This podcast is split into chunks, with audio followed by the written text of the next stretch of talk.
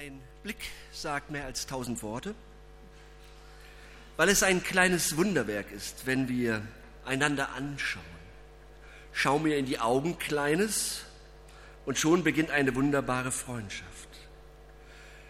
Blickkontakt ist ein sehr vielsagendes Wort für das, was hier passiert.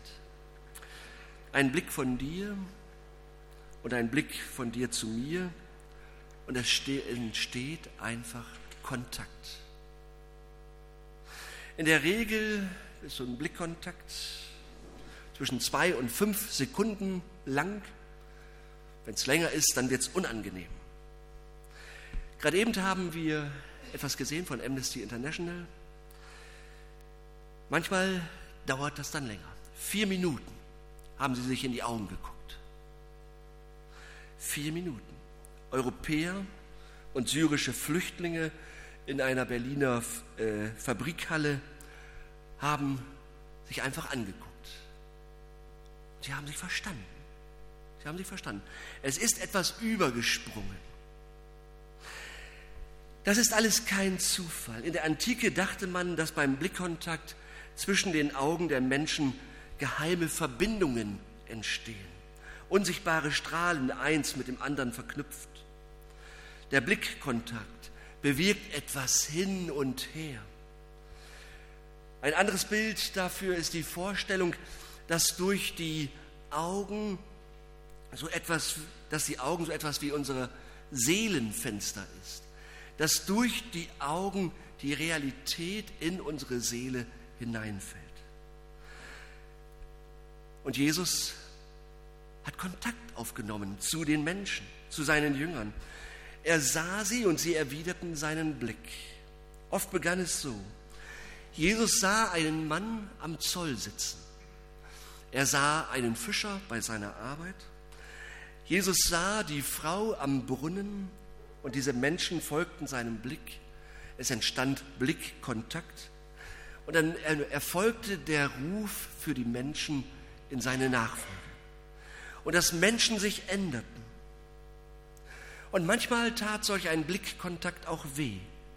Gegen Ende ihres Weges, als Petrus der Mut verließ und als er Jesus verriet und verleugnete, da begegneten sich ihre Blicke.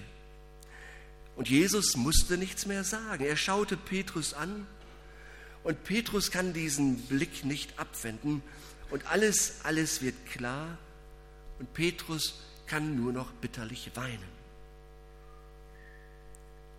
Kurzum, Jesus und die Menschen, denen er nahe kam, sie hielten Blickkontakt. Einer schaute den anderen an, ihr Kontakt funktionierte nicht nur über Worte, sondern eben über Blicke. Und etwas, und es muss irgendwie auch unglaublich gewesen sein, in die Augen Jesu zu gucken. Ich habe dann gedacht, die haben sich da vier Minuten angeguckt. Wie wäre es, Jesus einmal vier Minuten in die Augen zu gucken? Er guckt mich an, ich gucke ihn an. Auge in Auge mit ihm gegenüber, vier Minuten, nur er und ich, Blickkontakt. Fenster der Seele, ein tiefer, tiefer Eindruck. Wie würde mich das verändern, Jesus so anzugucken? Jesus nimmt Abschied. Und er muss seinen Jüngern sagen, dass er nun bald sterben wird. Da heißt es im Johannesevangelium, Jesus sagt, es dauert nur noch kurze Zeit, dann werdet ihr mich nicht mehr sehen. Und doch noch einmal kurze Zeit später werdet ihr mich wiedersehen. Amen, Amen, das sage ich euch. Ihr werdet weinen und klagen, aber diese Welt wird sich freuen. Ja, ihr werdet traurig sein, aber eure Trauer wird sich in Freude verwandeln. Es ist wie bei einer Frau, sie leidet unter Schmerzen, wenn sie ein Kind zur Welt bringt. Ihre Stunde ist gekommen. Aber wenn das Kind geboren ist, denkt sie nicht mehr an den Schmerz. Sie freut sich nur noch, dass ein Mensch zur Welt gekommen ist. Ihr seid jetzt traurig, doch ich werde euch wiedersehen dann wird euer Herz voll Freude sein und eure Freude kann niemand mehr nehmen. An diesem Tag werdet ihr mich nichts mehr fragen. Amen, Amen, das sage ich euch. Alles, worum ihr den Vater in meinem Namen bittet, das wird er euch geben. Bis jetzt habt ihr in meinem Namen noch um nichts gebeten. Bittet, und ihr werdet es bekommen. Dann wird eure Freude vollkommen sein. Ich muss euch etwas sagen, sagt Jesus. Es wird nicht mehr lange dauern, dann werdet ihr mich nicht mehr sehen. Jesus spricht von seinem Abschied und der Abschied bedeutet so viel. Sie verlieren sich auch aus den Augen. Es gibt keinen Blickkontakt mehr, keine vier Minuten mehr, nicht mal eine mehr. Er wird ihren Blicken entzogen sein und er sagt, ihr werdet trauern, es wird euch hart angehen, dass ihr mich nicht mehr sehen werdet. Der Abschied erzeugt Schmerz, weil wir einander nicht mehr sehen. Aber es dauert nicht mehr lange. Dann werdet ihr mich wieder sehen und ich werde euch sehen. Und dann, dann kehrt die Freude wieder zurück in euer Herz. Eine sehr emotionale Botschaft von Johannes. Und bis, also die Johannes aufschreibt und äh, erzählt, wie Jesus es gesagt hat. Und bisher kann man das auch gut nachempfinden, auch abstrakt. Blickkontakt baut Beziehungen, Abschied macht traurig, Wiedersehen macht Freude. Ja. Aber was meint Jesus hier eigentlich? Wovon redet er, wenn er ankündigt, dass sie ihn nicht mehr sehen werden und dann doch wieder sehen werden? Wovon spricht er? Und was hat das mit dem Blickkontakt zu tun, mit dem Glauben? Wovon redet Jesus? Zwei Überlegungen. Einmal, die erste Möglichkeit wäre so eine historische Lösung. Ja, es geht einfach darum, dass Jesus kurz vor seiner Festnahme noch einmal mit den Jüngern redet und sie vorbereitet. Er weist sie auf die schlimmen Tage hin, die jetzt einmal kommen werden und darum auch für sie schlimm werden. Kurz vor Karfreitag sagt er dann, in Kürze wird unsere Gemeinschaft ein Ende finden. Ihr werdet nicht mehr Ihr werdet mich nicht mehr sehen. Ihr werdet einiges abbekommen. Denn die, die jetzt nach meinem Leben trachten, werden euch nicht in Ruhe lassen. Und zu eurer Trauer kommt dann noch die Schadenfreude der anderen. Aber das ist nicht das Ende. Nach drei Tagen werde ich wieder da sein. Auf Karfreitag folgt Ostern. Und dann werde ich euch alle wiedersehen und ihr werdet mich sehen. Und die österliche Freude wird unbändig sein. Und das wird euch keiner mehr nehmen können. Niemand wird es mehr rauben können. Und das ist so die historische Lösung. Ja? Jesus redet über Karfreitag und Ostern und das wäre schon heftig. Vielleicht geht es euch auch so. Es ist nicht leicht auszuhalten, wenn ein Mensch von sich redet, der weiß, dass er stirbt und wenn er das so ganz nüchtern sagen kann.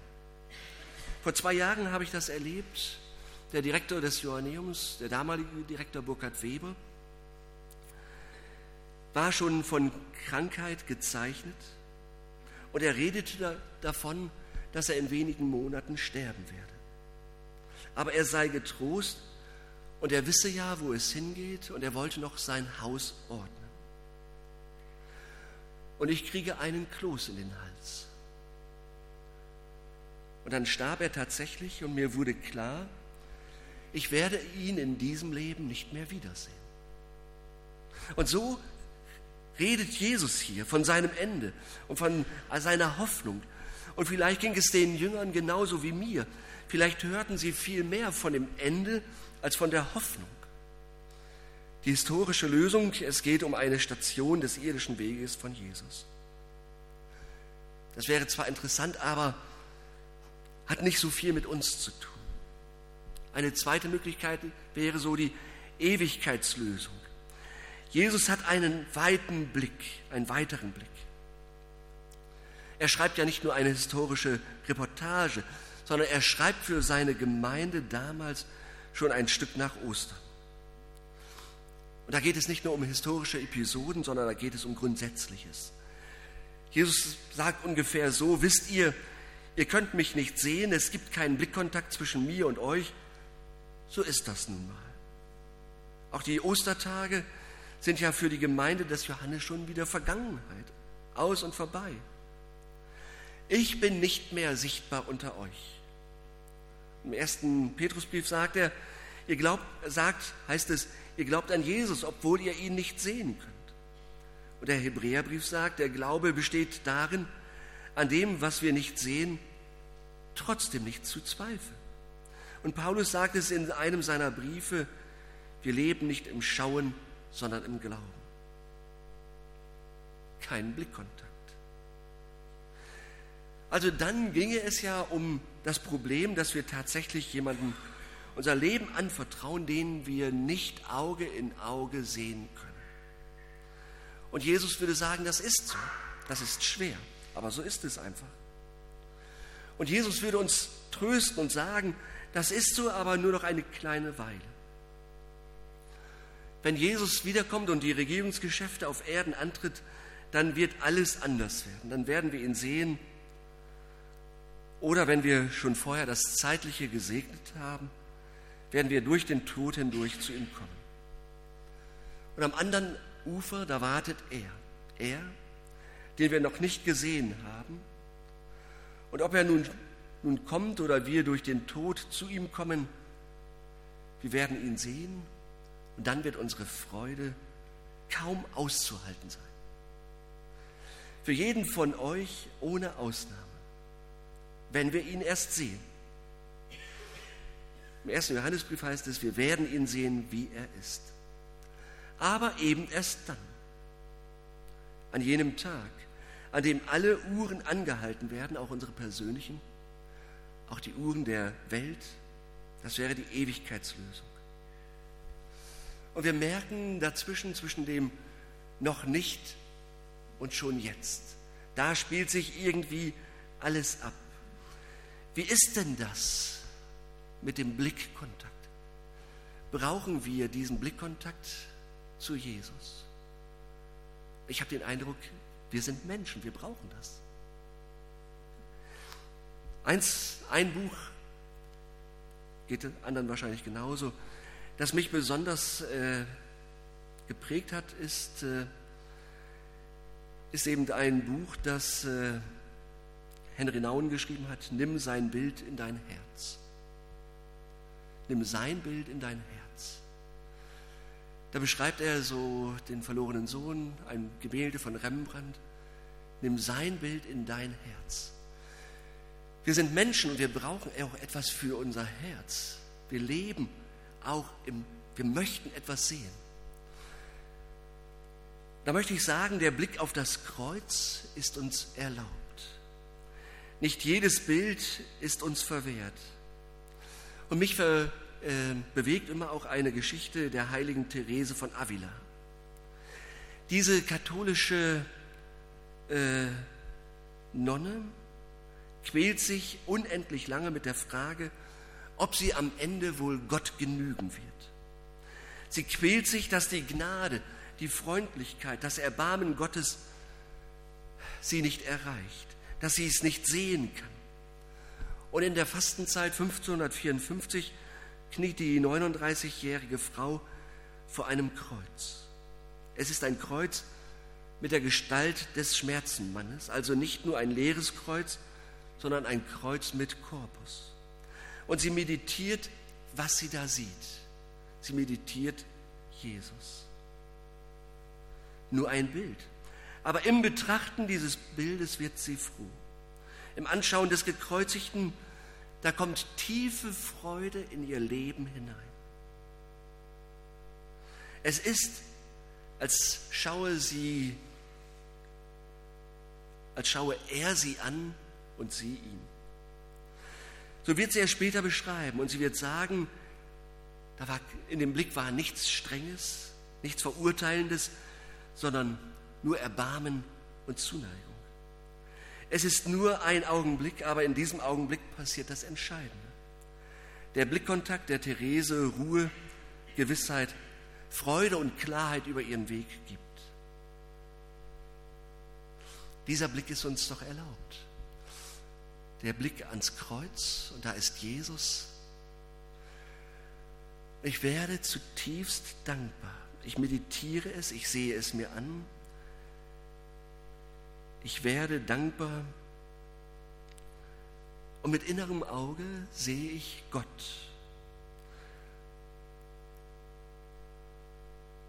Ein zweites ist uns erlaubt, das Beten ist uns erlaubt. Am Ende redet nämlich Jesus vom Beten. Und zwar vom Beten in seinem Namen. Aber auch das Beten kann darunter leiden, dass wir ihn nicht sehen, dass wir denken, wo, wo, bis wohin geht eigentlich das Gebet? Vielleicht bis zur Decke, aber doch nicht weiter. Wir wissen, wie ist denn das eigentlich? Wissen wir das? Wir beten doch irgendwie ins Unsichtbare hinaus.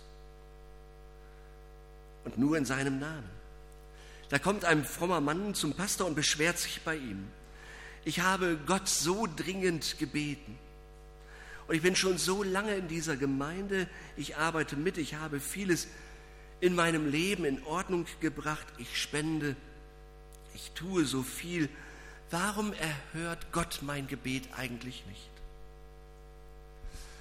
Und der Pastor fasst sich ein Herz und er sagt, weil sie noch nie im Namen von Jesus gebeten haben. Wie das stutzt der arme Mann. Nun, sie beten immer nur im eigenen Namen. Sie nennen ihm tausend Gründe, warum sie Anspruch haben, dass Gott sie erhört. Das wird nichts. Wenn Sie im Namen Jesu beten, dann sagen Sie, ich habe keinen Anspruch, aber Jesus hat mir doch versprochen, dass ich mich auf ihn berufen darf. Und dann sieht der Vater mich durch Jesus und er behandelt mich, als sehe er Jesus. Und er gibt mir, was immer ich hätte haben wollen, wenn ich das Leben so gut kennen würde wie Jesus. Und so lerne ich zugleich mit großer Demut und mit großer Zuversicht zu beten.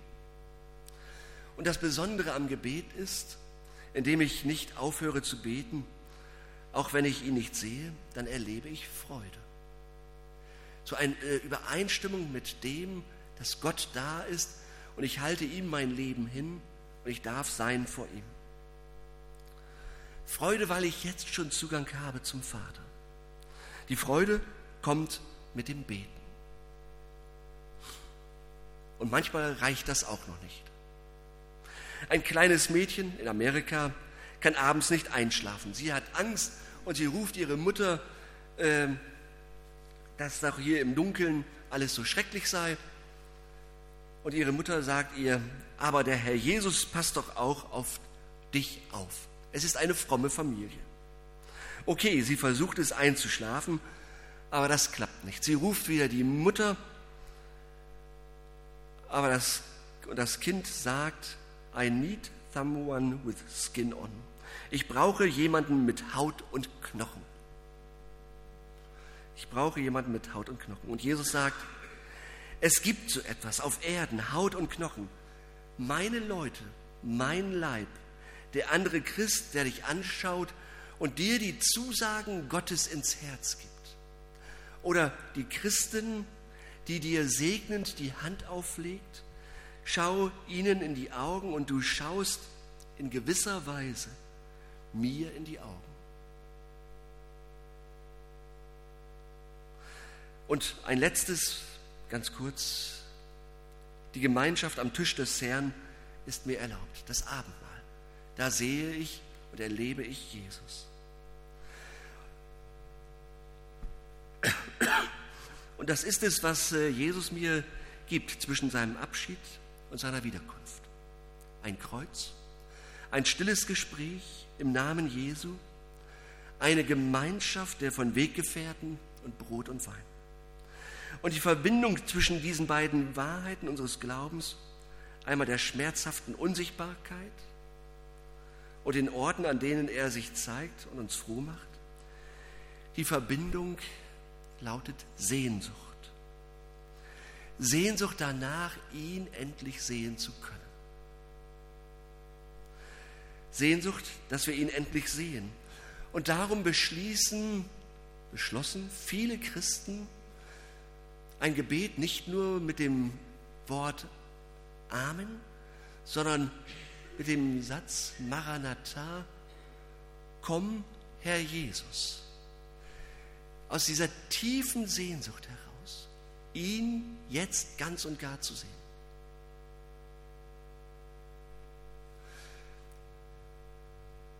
Wo machen wir uns auf den Weg? Jesus zu sehen und Menschen zu sehen mit den Augen Jesu.